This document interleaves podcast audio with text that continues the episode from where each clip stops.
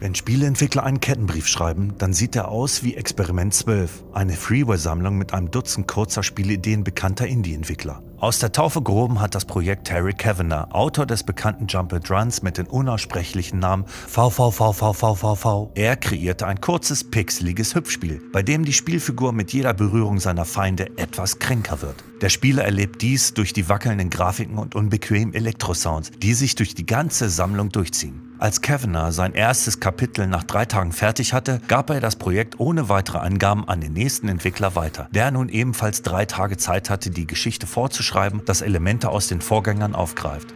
Da wäre beispielsweise der Surrealist Jack King Spooner, der den Spieler in ein Labyrinth voller Würmer entführt und ihn an seltsamen Orten immer wieder zurück zu einer Krankenschwester teleportiert.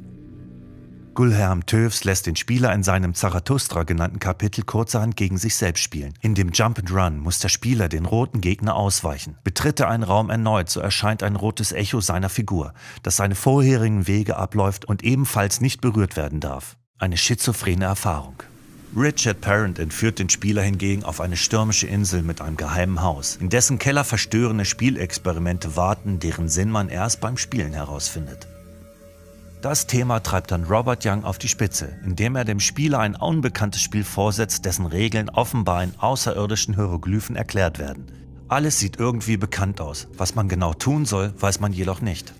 Last but not least schließt Jasper Burnt das Dutzend mit einem neonfarbenen Jump and Run ab, das man scheinbar nicht gewinnen kann.